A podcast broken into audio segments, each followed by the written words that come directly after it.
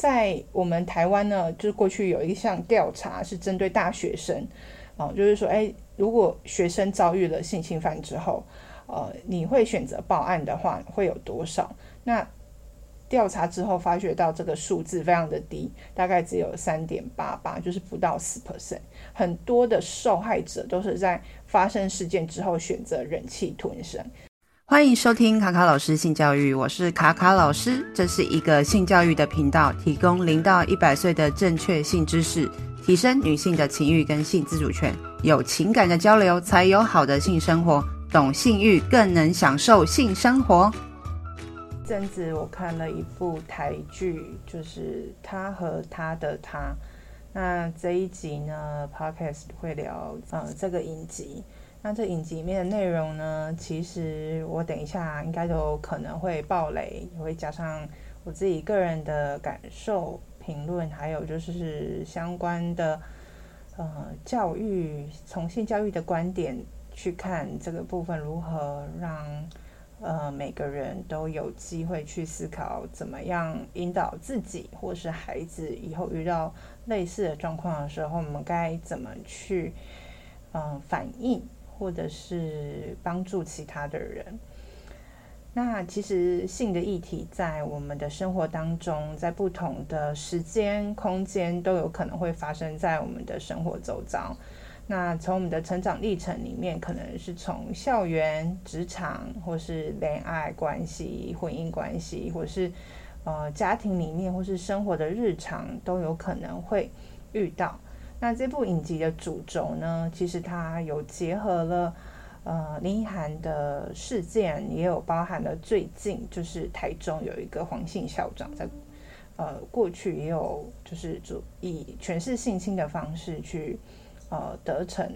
那其实除了权势性侵之外，它这里面还有很多的性别上的困境在职场跟生活上。那我们就先从校园说起。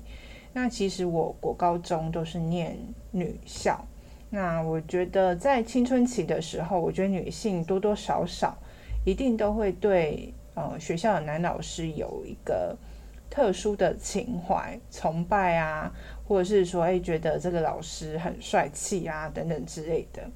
或者是说帅气的女学姐，但打扮比较呃男性化一点的都有可能。像我自己在国中时期的时候，也会崇拜一些偶像，像那个 Backstreet Boys 的 Kevin，或者是金城武啊，然后我就会幻想各种跟偶像的情境。那我觉得这是在青春期的时候就会呃发生的很正常的事情。所以呢，当小孩子在小学五年级、六年级的时候，其实我觉得就可以呃家长的角度去跟孩子们聊到呃。谈恋爱啊，或者是交往的议题，那以及就是在青春期的时候，我们会荷尔蒙变化比较大嘛，无论是在情绪上面，或者是说呃会有喜欢的人产生一些情愫啊等等之类的。那男女之间的身体界限跟触碰，好也会有一些不同意涵的呃就是感受，然后也你的不同的触碰也会让对方有一些呃想法。那如何帮助孩子去理解说肢体上的语言，哦，这些是什么样的？呃，可能会给对方什么样的感觉，或者说这样适不适合男女之间的身体界限触碰？呃，应该怎么样去理解？那例如说像朋友啊，或是情侣，或是家人之间的触碰界限哪里有所不同？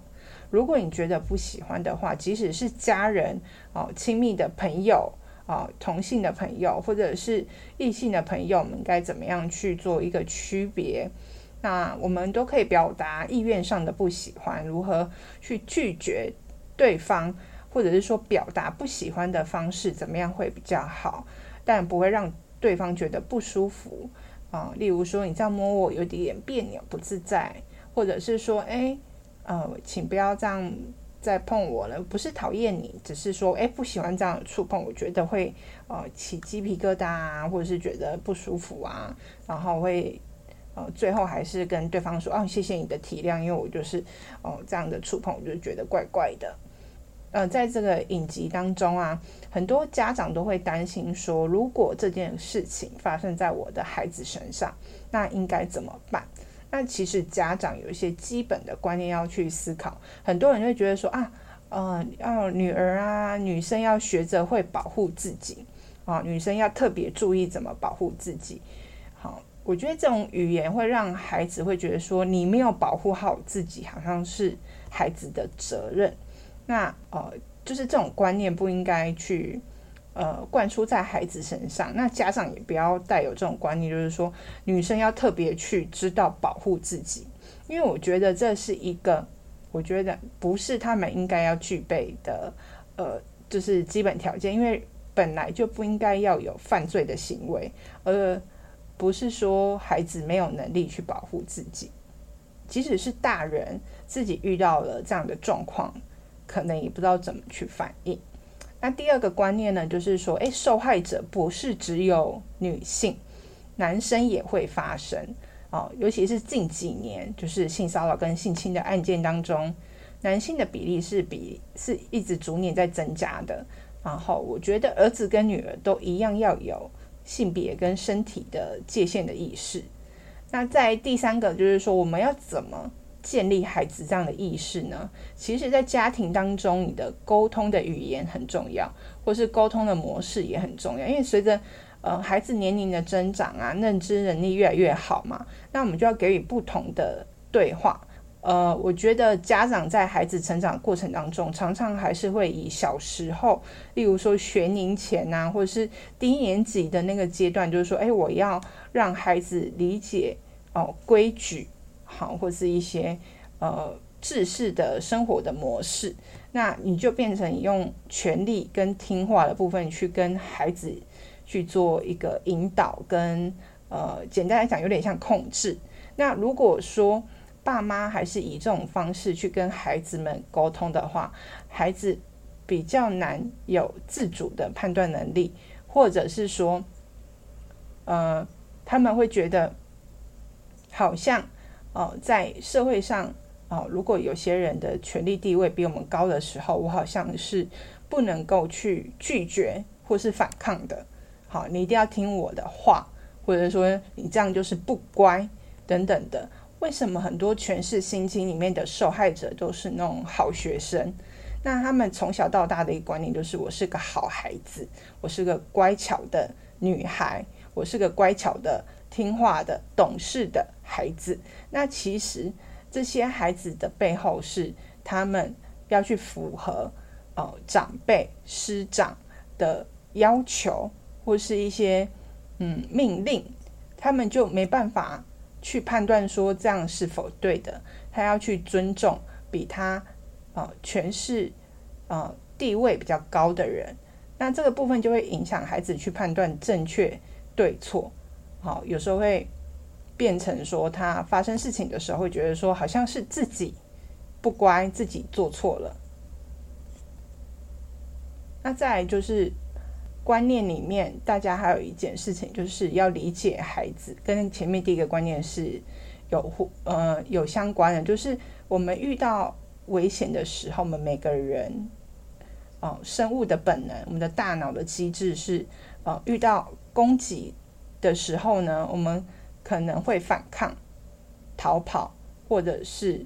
呃僵住、静止的状态。那很多时候，为什么很多人不只是女性啊，任何人都一样？你发生一个巨大的事件的时候，有时候你不一定能够做出反应，所以我们不应该去责备孩子说，你怎么没有反抗呢？或者是说你怎么没有尖叫呢？因为这个。发生的事件大过于他的反应能力了，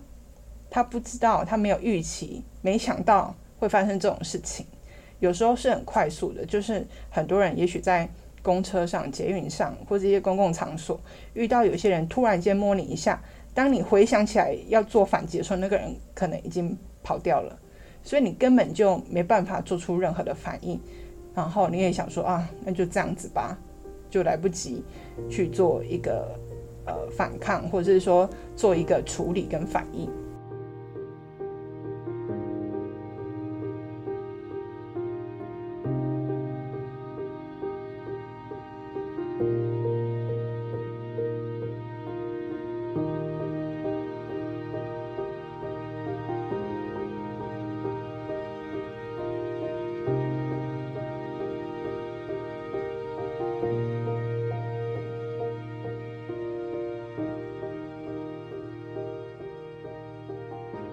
在这个影集里面，嗯，林晨曦是一个非常勇敢的孩子，在遭遇性侵之后呢，他很快就把这这个事情告知他的爸爸妈妈，但是呢，呃，他的妈妈是采取信任，但是爸爸呢却极度的否认，甚至指责他，然后一直在质疑说，老师不是对你很好吗？你是不是在说谎？当他否认之后，爸爸又开始否定他的做法。为什么你没有反抗？为什么没有跟老师说不要？是不是你有什么问题？其实对于家长来说，发生在孩子身上，他们应该也是非常的惊讶。所以，他中间是夹杂着对老师的信任跟对自己的自责，没有保护好孩子。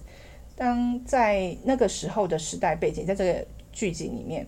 其实老师算是在社会上呃德高望重的一个职业，那为人师表的人不太可能会做出这种违反道德啊，或是离经叛道的行为。他们觉得非常的压抑，说为什么老师会做出这样的事情？以现在的时代来看的话，其实对老师的想法跟以前已经是完全不一样了。那现在的家长的反应不一定会像呃，就是家长这样子，就是呃。会否定或是不相信，还老师可能会这样做。那其实我觉得，在这件事情，家长如果表达出来的时候啊，孩子第一个反应接受到的是我的爸爸不信任我，而且我已经受伤了，我鼓起勇气跟你讲，然后你却不信任我，他其实会有一个二次伤害，然后再来又否定他说，你怎么没有反应？有可能又再一次的伤害，也会产生他再也不会信任大人的一个心态，再也不想要跟他的爸爸妈妈讲任何事情了。其实我觉得当下孩子也非常的慌张跟害怕，当他愿意说出口去求救的时候，最亲的家人他的反应是非常重要的。但我觉得这件事情是还蛮难的事，因为其实当一个孩子遭遇这样子的一个巨大的。呃，受创的时候，其实不是这个孩子受伤了，也是整个家庭都受伤了，包含他的弟弟、他的妈妈，还有他爸爸。以孩子来讲的话，其实他当下做出一个决定，愿意去报警，已经是非常非常非常难能可贵的事情了。那我觉得很多小孩子在这个时候，你说他有没有什么能力去？哦，承受这样的创伤啊，或者是说他要去寻求专业的协助，他可能以那个时代背景来讲，他的资讯还没有这么多的时候，它是它的资源是有限的。那如果以现在的社会来讲的话，资讯非常多，有很多的 NGO 的组织都有在做这方面的协助，好像立新基金会啊、人本基金会啊等等之类的，这些基金会都有给予哦，在法律。好心理辅导各方面的一些专业的协助。那其实现在哦，这样子的类似性骚扰跟性侵的事件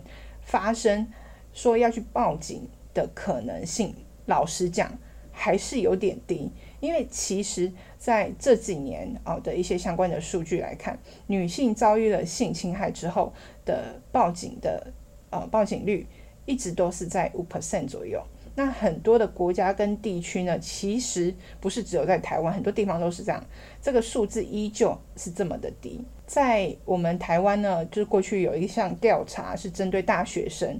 哦，就是说，诶，如果学生遭遇了性侵犯之后，呃，你会选择报案的话，会有多少？那调查之后发觉到这个数字非常的低，大概只有三点八八，就是不到四 percent。很多的受害者都是在发生事件之后选择忍气吞声。可是我觉得在大学的时候还算是学生，其实他在社会上的呃经验，呃或是呃在事件的危机处理能力来讲的话，还不是很足够，因为他才刚呃通常大。部分的人都是从高中还住在家里嘛，然后一大学之后才是真正的离开家里。那在那之前，其实呃，如果说他是很呃就是标准的学生的话，他很多事情的生活能力基本上还是依赖家长的处理。那如果说家长也没有给予他这方面的呃就是情境上面的练习。好，其实我觉得很多遇到事情跟经验有关，或者是跟你的情境练习是有关系的。如果你没有重复性的跟他讲的话，孩子对于这件事情的呃，就是呃，意就是对于这件事情的危机的处理能力，啊、会对于这件事情的反应，当然就不会呃，我们理想中的那么的呃好，那么理想。那还是要回到说，为什么很多女性遇到这样的事情的时候，或者是说不一定是女性，很多人，哦，男性跟女性都一样，遇到被性侵害或是性骚扰的时候，不报警呢？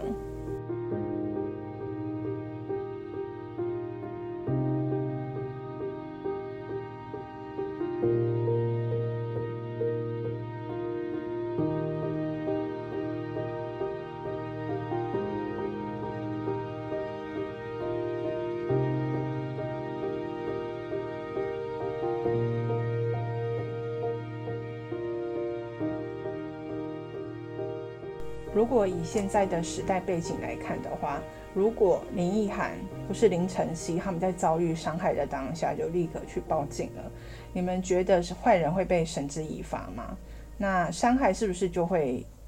呃被止住，然后不太不再就是有更多人受害呢？嗯、其实我觉得在不同的时代背景的处理的方式会不太一样。以过去。在那个剧集里面的时代背景来看，呃，当他发生事情之后，是不是有民意代表跟老师来家里？然后家长又觉得说这件事情传出去不好听，那呃，校长呢，就是要用有点就是我们的台湾人的那种处理的方式，就是有点像搓汤圆，要把它把它搓掉。在那个社会体制下，我们都会思考说关于女性的。生育就是说，诶，女性她的贞操的议题，好，这样子的话，就代表说这女神是一个坏掉的女性，她已经被用破了，或者是用过了，然后这是一个比较不符合呃女性在社会上的一个呃就是纯洁的标准，但是她没有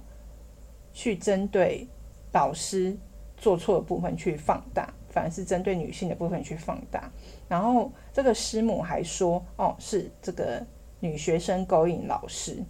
这种部分的话，就是一直在用一个厌女的方式去做操弄。那其实这种事件呢，对于很多的家庭来讲，这件事情是一直都还是一个文化上的一个压力，文化上的压力。那这个就是一种厌女的行为。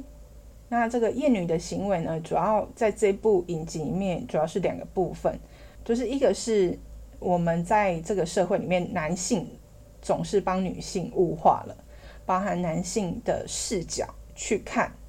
这个女性，好贬低啊、厌恶啊、践踏啊、消费女性的性，或是消费女性的身体这件事情。是一直在这个社会上的厌女的机制。那第二个呢，就是女性对于自我的贬低、很厌恶，或者是女性之间的互相伤害这件事情，就是不是只有女男生会做这种厌女的行为，女生也是。所以当师母讲出这种啊，你这个女学生勾引老师，好，这个就是用男性的角度去讲这件事情。其实我觉得厌女的机制在这个影集之外啊，我们在生活周遭常常会看到。其实它是一个结构性的问题，很多的人都还是带着这样子的想法。其实我们生活周遭里面很多人都这样，他们不觉得这件事情有怎么样，因为他们不太懂什么是厌女，哦，不太懂什么是性别歧视。那嗯，像我前几天在脸书上看到一个。呃，贴文一个活动的贴文，然后在贴文里面就有一个女性啊，很漂亮，然后就是在一个美食旅游的文章里面分享的文章，然后呢，下面就说哎，留言抽奖啊等等之类的。可是下面的留言呢，很多的男性就说哦，他不要奖品，他想要得到这位女性，呃，把奖品换成就是抽这位呃女性吗？那其实这个就是完完全全就是厌女的留言，他就是把女性当做一个物化的东西，男性他要去消费女性的性这件事情。那在我们的生活周遭，网络上每天到处都有厌女的文字在上面。所以呢，如果我们身为家长，或是我们每个人在网络上看到很多资讯的时候，如果我们有性别意识的话，就会知道说啊，这些东西呢，其实是一种性别上面的厌女的言辞。那这些厌女言辞会导致什么样的状况呢？大家会觉得说啊，又没有怎么样，是不是我们太过于呃性别的政治正确，或是女性主义？其实不是，因为这些语言会影响到我们社会对于性骚扰这件事情的，就是意识。很多人说啊，这又没什么。可是这件事情就是营造出，呃，很多人在职场上或生活上对于性骚扰的容忍度，我可以做这件事情的容忍度啊，我这只是开玩笑啊，或者说，哎，这这个又没有什么，我觉得只是一个什么开黄腔啊等等的。可是其实这些开黄腔，其实都是在酝酿很多人去做性骚扰或是性侵犯的。呃，这件事情的温床，它就是在放大这件事情的合理性。如果把性骚扰比喻成火灾的话，这些都是一些助燃剂，哦，就是添油，哦，就是把这些火烧得更大。在这部戏里面，很多很多都是跟厌女的行为有关，特别是在职场上。那如果大家对于厌女，厌恶女性、厌女这个名词有兴趣的话，可以去网络上搜寻，或者是大家可以去看一本书，就是联合文学有一本叫做《厌女》，好，女日本厌女日本的女性嫌恶，好，这本书也蛮推荐大家去看的。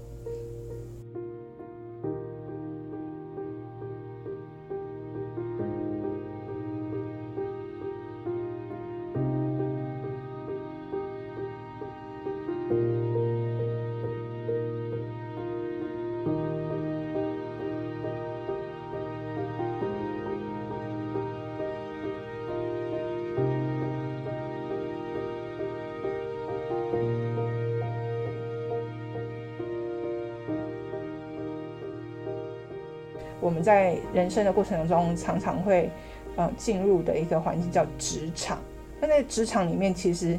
这个性别议题是更深。那之前有一集 podcast 就提到，在我们的职场上的性别议题，如果大家有兴趣，可以听听一下。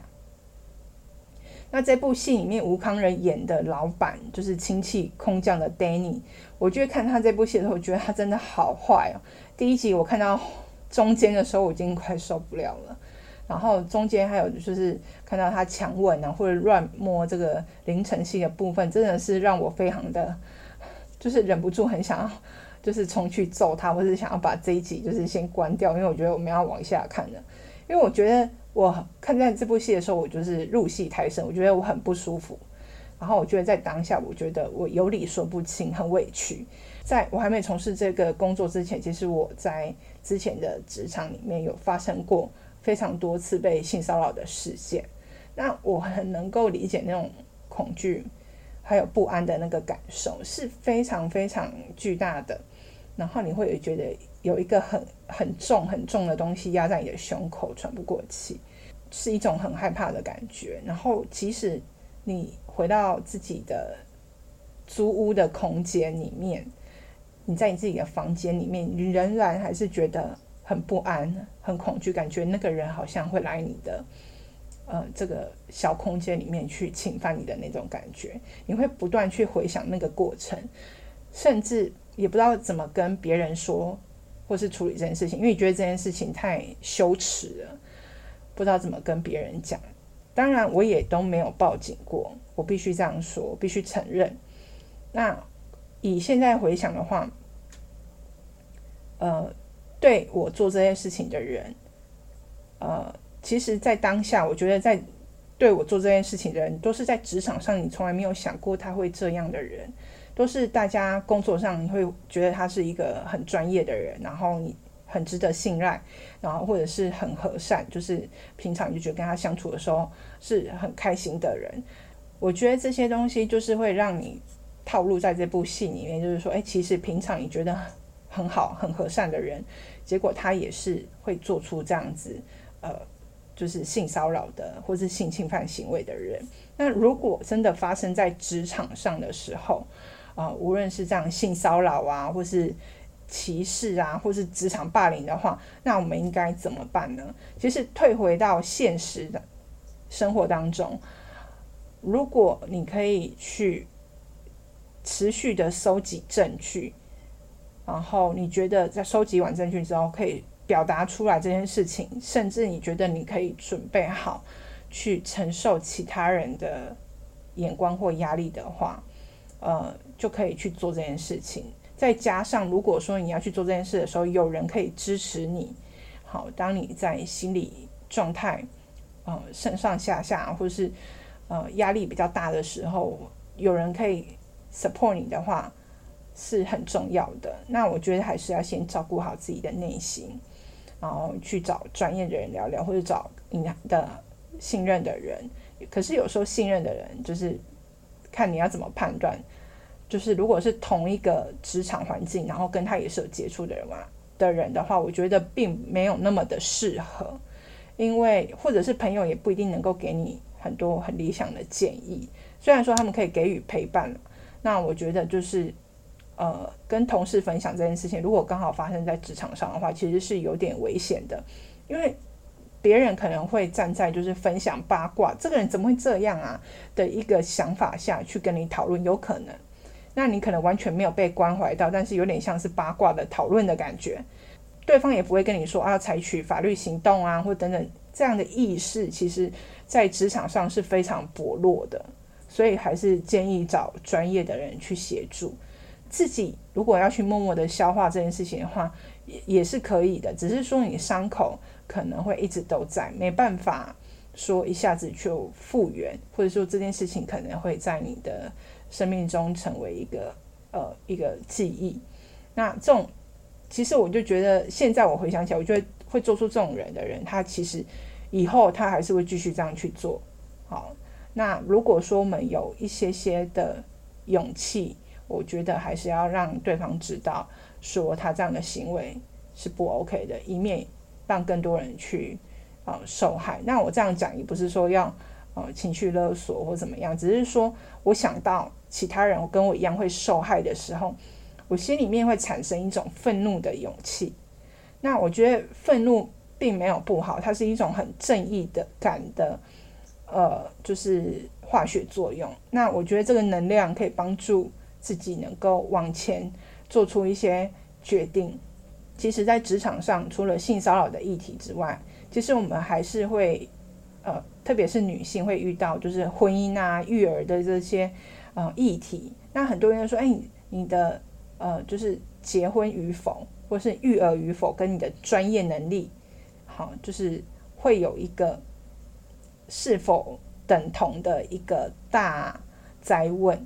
因为其实在这部剧集里面，林晨曦要跳槽去另外一间公司嘛。然后一开始就要求他要婚后才能够入职，因为他觉得他单身啊又长得漂亮的女性，如果在公司里面可能会引来啊一些异性的呃纷扰。那其实我觉得，到底女性的外形跟工作专业到底有什么关系呢？她要她有没有结婚，跟她的工作能力是没有关系的。为什么要？把女生结婚之后就 safe 的这种感觉带到，就是他的面试的一个能力标准里面呢。那我觉得这也是一个厌女的思考，就是物化女性这件事情，把女生性化这件事情，也是在这部戏里面一直重复看到的。我这边也想要问问看大家，如果真的有一份非常非常好的工作，你你理想中的公司啊，企业就是邀请你去那边工作，薪水很好，职位也很好，但是呢，他要求你在结婚，或者是不准在十年内生小孩的话，你们会去吗？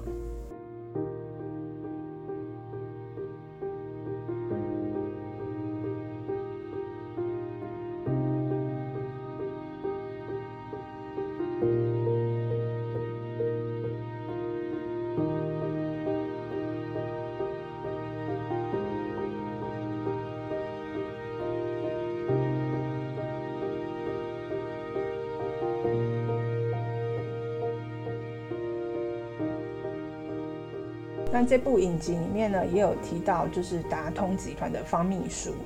呃，就是他觉得职场的女性怀孕的话是非常不负责任的。那要求女性在产假期间也要随时待命跟工作，不然就是薪水小偷的行为。再加上之前我们就是人资的角度去讨论育婴假的女性嘛，其实我觉得企业文化对于女性的看法就是还蛮重要的。那很多小公司或是传产企业，仍然还是有这种这样比较旧的观念，就是觉得说，呃，就是要逼这些怀孕的女员工降职啊，逼他们离职啊，等等的。那我的身旁里面有很多的女性有遭遇这样的状况，非常非常的多。在这个社会当中，对于女性依旧还是非常的不友善，特别是怀孕的女性的劳动权。也许很多人都会说，我们可以举。举报劳动部，但是我觉得人的观念跟社会的集体意识是否有跟上才是重点，并不是说啊，只有透过法律的部分去惩罚这样子。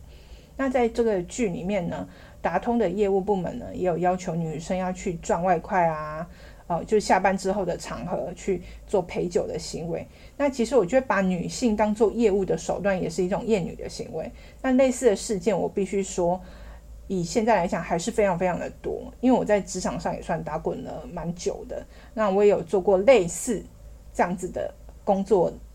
内容，就是例如说啊，下班之后或是有一些宴会的场合，呃，就是交际应酬要喝酒，然后甚至有时候还要讲一些嗯，有点呃男生喜欢的那种性暗示的黄色笑话啊、双关语啊等等之类的，要去增加跟男生打成一片的那种工作轻松的气氛，我觉得这种这件事情其实是一个比较不好的文化。那如果不去做这件事情的话，是否会影响到你的业务能力？好，或是影响到你的考绩？要怎么样让这个职场环境不去做这样的事情呢？如何让主管或是老板去理解这件事情是不对的？当然，我觉得职场环境的改变是没办法一下子就改变。如果我们女性员工有机会去做出一些改变，让老板知道这样子是不太舒服的。当然，可能技巧好的话，老板会接受；技巧不好的话，也有可能就是没办法继续做这份工作了。当然，我觉得就是很乐见，因为这跟社会的整体氛围也是有关系的。如果我们能够尽量去营造出这样的文化的话，多去分享这样子这样的资讯的话，也许大家都会跟着一起改变，大家一起接受呃这个新的性别议题的呃就是意识，那当然职场环境就会变得比较好一点。那再呢，就另外还有一点就是想要聊聊说，在职场上女主管，好，以前都会说啊、很强势的女强人，工作能力很好的人。好，就是被被称呼为女强人嘛。那这部戏里面，林晨曦是不参与任何社交活动的。那我觉得这件事情也跟我觉得，因为我在女生的圈子待很久了，我觉得喜欢女生的社交能力有一个部分，就是要跟别人聊八卦，才能够融入这个职场的女性圈子。那我其实我不太喜欢这种方式。如果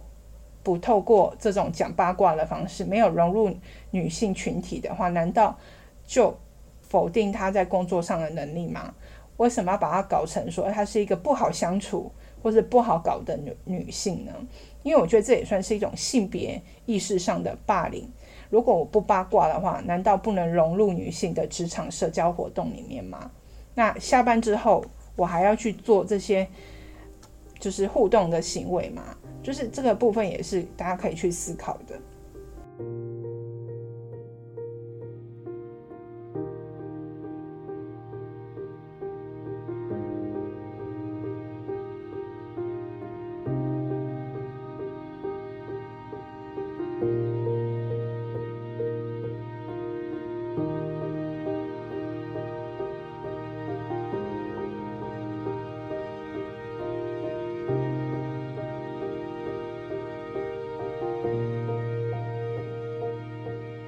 在这部戏里面呢，林晨曦呀，就是呃被 Danny 陷害，就是假装好像这个林晨曦要倒贴他。那这时候，现场的职场的同仁们又是以八卦的方式去看待这件事情。其实我觉得这时候公司的人资就应该要来介入，了解到底发生什么事情了，而不是同事之间在碎嘴，或是用手机去侧录这个事件。那如果你是被误会的人的话，我们应该怎么办呢？我觉得就一定要立刻跟人资反映。但 Danny 是老板的表弟，重点不是我们内心的小剧场，至少我们要做出一些行为，我做出一些行动。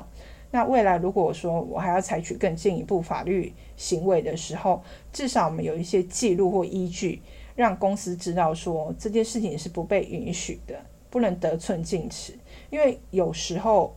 啊、无论在性侵害或是性骚扰的案件之外，很多的暴力行为或霸凌的行为，伤害你的人其实都是在测试你的底线。如果刚开始他就知道你完全没有可以进攻的模糊空间的话，那他就不会再采取任何更激进的行为，或是更超乎你能够去负荷的行为。当然，这些建议都是一个理想的状态。如果你觉得你自己还有工作表现跟职场的压力的情况下的话，当然你要有很多很多不同层面的考量。另外，职场性骚扰还有一个很值得探讨的是，这件事情不是只会发生在女性身上，也有可能在男性身上。尤其是近几年来，“小鲜肉”这个称呼越来越多，听起来是称赞，但是也蕴含了一样对性别还有年龄上面。我们要对一个人性化跟吃豆腐的心态，因为我觉得这件事情，呃，觉得不 OK。但是有些人觉得说，哎，还好吧，这是一种称赞。其实我觉得这是非常见仁见智的。在这部戏里面的 Cody，一个柯迪昂，他是一个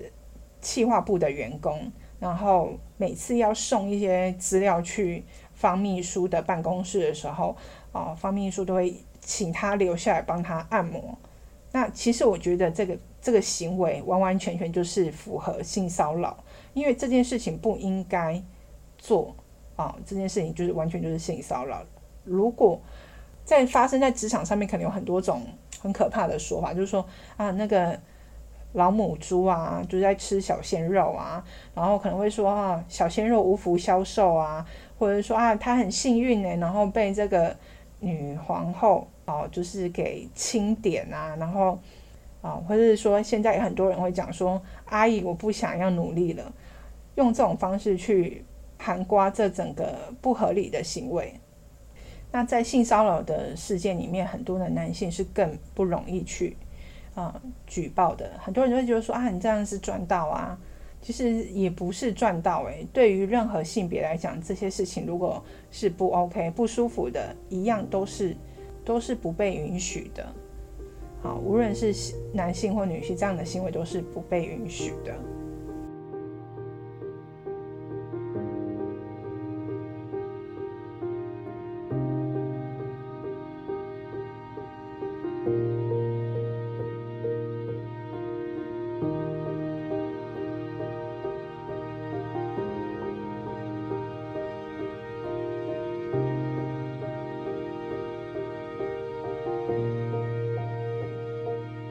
这部戏里面还有一个非常值得讨论，就是在我们的生活当中可能会发生的事情，就是跟踪骚扰。杨佳音呢，就是扮演杨林晨曦的呃高中的闺蜜之一。那他们在那个住的大楼里面有一个年轻的保全，因为喜欢他、暗恋他，然后在他们家装了针孔摄影机，甚至还潜入他家。我觉得这是太可怕了，所以大家一定要注意说，因为现在台湾有一个叫做跟踪骚扰法。那如果说只要有以下八种行为，你就可以去报警。哈，八种行为，第一个是有人监察、监视或是跟踪你的行踪，好，就是像他用呃，就是用偷录你现在在干嘛这些行为，或者是说有人在你的手机里面装定位，或者说在你的机车上面有 AirTag 等等之类的，知道你的行踪，这就算是监视观察的一种。那第二种呢，就是尾随你，好，或者说你下班就在门口等你啊，或者是你去哪些地方，他总是一直出现在你会活动的特别的地方。那这种就是第二种行为，就是会一直尾随你的。那第三种就是会歧视或贬义你，或者丢你一些讯息啊，或者说一些话啊，或是用你的眼神啊，或是一些动作啊。然后去让你觉得很不舒服的，有歧视、仇恨，然后威胁、好警告意味的，或辱骂你的都算好。那第四种就是通讯骚扰，其实就是说现在的人都用 LINE 嘛，有人就用 LINE，然后去呃，就是一直问说安安你有没有吃饭啊？你现在在干嘛啊？你为什么都不回我啊？或是传一些呃，就是性意涵的。讯息好，照片、图片、影片都是好，这些都算通讯骚扰。那再来就是不当追求，好，就是要求说，哎，嗯、我要约你吃饭呐，啊，或者是呃说，哎，我要送你礼物啊，等等之类的。然后再来就是寄送物品，好，寄送物品，例如说有些人送一些食物啊，或者什么东西在你家啊，如果你是大楼的，会放在管理室啊，啊，或者是说像刚刚有传说传送影片，这些都算。好，然后再就是，嗯，妨害名誉，就是说，有些人会说，哎，那个女生呢，我在跟她交往，然后她她就是跟别人出轨，讲一些不是真实行为的事情，或者是说，哎，讲一些或传送出她可能已经跟他分手，但是她就是用一些影片，或是用一些话语去在她的生活圈里面，她的职场上。或是他的生活圈，就说哦，这个女生怎么样，或是这个人怎么样，然后用这些方式去威胁他都算，然后再是冒用个资，就是没有经过他的同意订一些物品寄给他，或是订食物啊等等的，这些都是跟踪骚扰法里面有设定的八种行为，就是说如果他只要违反这八种其中一个的话，就可以报警了。那如果跟踪骚扰法，啊，算一般的跟踪骚扰属于告诉乃论，只要说你提出告诉，调查后属实，就可以立刻一年以下就直接把他关进去，然后会并并科十万元以下的罚金。如果这个人他更恐怖，身上带有一些攻击性的武器的话，呃，就是不需要，他不算告诉乃论，但是也不需要，呃，就是被害人提出告诉。就是如果警察发现他身上有这些危险物品的话，就可以处五年以下的有期徒刑，并科五十万元以下的罚金。那其实当下如果你有发现这些行为的话，就是你如果有刚好有证据啊、监视录影器啊、任何或是传给你的讯息啊，你可以截取这些画面，然后去跟啊、呃、警察局报案。那他就是警察就会立案嘛，然后他就开始就会调查这个行为。那如果这个属实之后呢，就会。发这个书面告诫给行为人，必要的时候会有就保护令，好来保护你。那如果他还继续犯的话，就是会把他关起来这样子。那如果对方还是不停止跟踪骚扰的话，就是呃，就是刚好提到说会有保护令嘛，他还是继续犯的话，就会加重他的罪嫌这样子。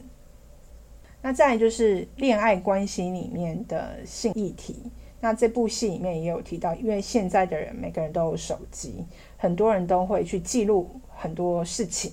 那在这部影片里面呢，就是关祥礼跟呃，就是杨佳音，就是有呃，就是性爱的影片。然后在这个性爱影片流出去的时候呢，佳音非常的生气，然后要他删掉，要不然就要告死他。结果呢，他回公司上班的时候，发现到他的同事们都有看到这个呃照片，然后他否认说：“哎，不是我说。”然后这个照片很恶心，然后他跑到厕所去呃痛痛哭的时候，呃，甚至他的家人发现，还要断绝他们的家人关系。其实我觉得还蛮心痛的，因为他前面他们的自己的家长还要利用他自己的女儿去跟其他的，就是。有钱的家庭就是结成，呃，就是去利益的关系，就觉得说这个孩子从小到大，他的爸妈就是把他视为一个就是交易的物品啊，我是自己这样觉得。那现在每个人其实都手机，也会分享自己的生活的点点滴滴。那所以说，其实都有可能每个人都会想要去记录这样的亲密影片。嗯，我觉得就是真的要三思，因为毕竟在网络的世界里，并没有完全就是没有秘密。那其实性私密影片的外流，对于女性的受害者的伤痛的话，其实是会比较大的。那很多时候就是家人的不理解，或者社会环境的不友善，也会让他们会再承受一次更大的指责、被指责的伤害。那也会显，就是会让这些人更不敢走出来。虽然说台湾现在的法令正在修法中啊，就是以前就是会说，哎，这样的法令就会变成说散播猥亵罪，女性如果去报警的话，也有可能会被告。这样子，所以现在正在修法当中，希望能够通法律能够与时俱进，能够保护这些受害者。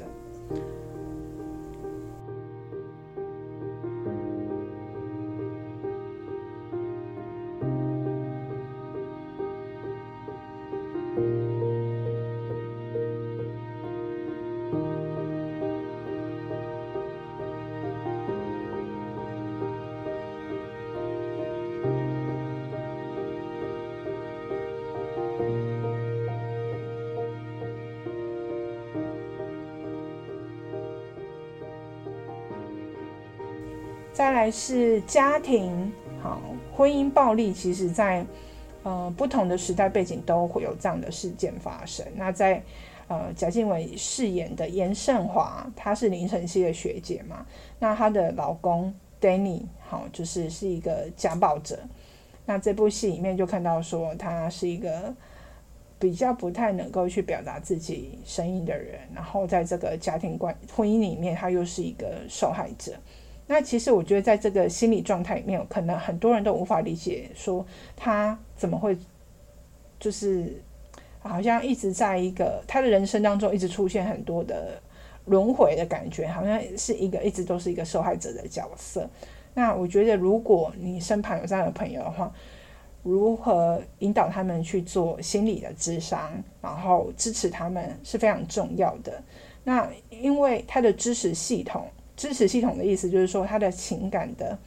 呃，依，呃，情感的，呃，互动的，就是人际圈嘛。简单讲，就是人际圈是非常短、非常少的时候，他能够去求助或倾诉的人越少，他就会越依赖原本他的那个给予他这些暴力的人，他越不能离开他们。当他的支持系统是很多元的时候，他比较有可能去摆脱这样子的。亲密亲密暴力的依赖，如果你朋友发现的话，其实多跟朋友聊聊，然后理解他发生什么事情，让他拓展一些生活圈。那如果对方就是被控制的情况很严重的时候，不方便出门，那我觉得可以透过一些讯息的关心，千万不要过度去评论对方说啊，你的你的伴侣怎么这样，你的老公怎么这样，你的这样生活你这样是不好的。或是你老公是坏人等等的，因为其实被评论的对象是他深爱的人，他选择的对象。那如果你去评论他选择的对象的时候，他也会觉得自己好像是被否定了，自己做出错的决定，然后越没办法，越没有能力，对自己是没有自信，他没办法去做出更好的呃选择能力。那再来就是第二个。呃，在理化老师的这个夫妻家庭里面，我必须说，不孕症，它在这个夫妻关系里面会带来很多亲密议题的，呃，亲密上的议题。那它跟心理层面，呃的影响也是蛮多的。就我目前接触到的夫妻学员里面，有很多，嗯、呃，就是不孕症的困扰。那他们在性生活方面都有。呃，难以沟通的问题跟状况发生，那可想而知，如果生不出孩子的夫妻，呃，我觉得彼此之间都会想要证明自己是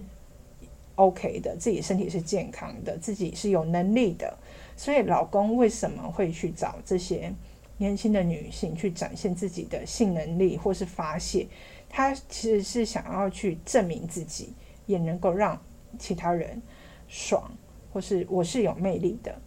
那我觉得在丧失生育能力的时候，很多人对于自我的认同会产生各种怀疑跟想法。哦，身为男性应该怎么样？身为女性应该怎么样？我这样就不是一个正常的男人。好，我这样就不是一个正常健康的女人了。那这时候要怎么协助他们也很重要。那如果大家觉得很需要这个方面的咨询的话，可以随时跟卡卡老师聊聊。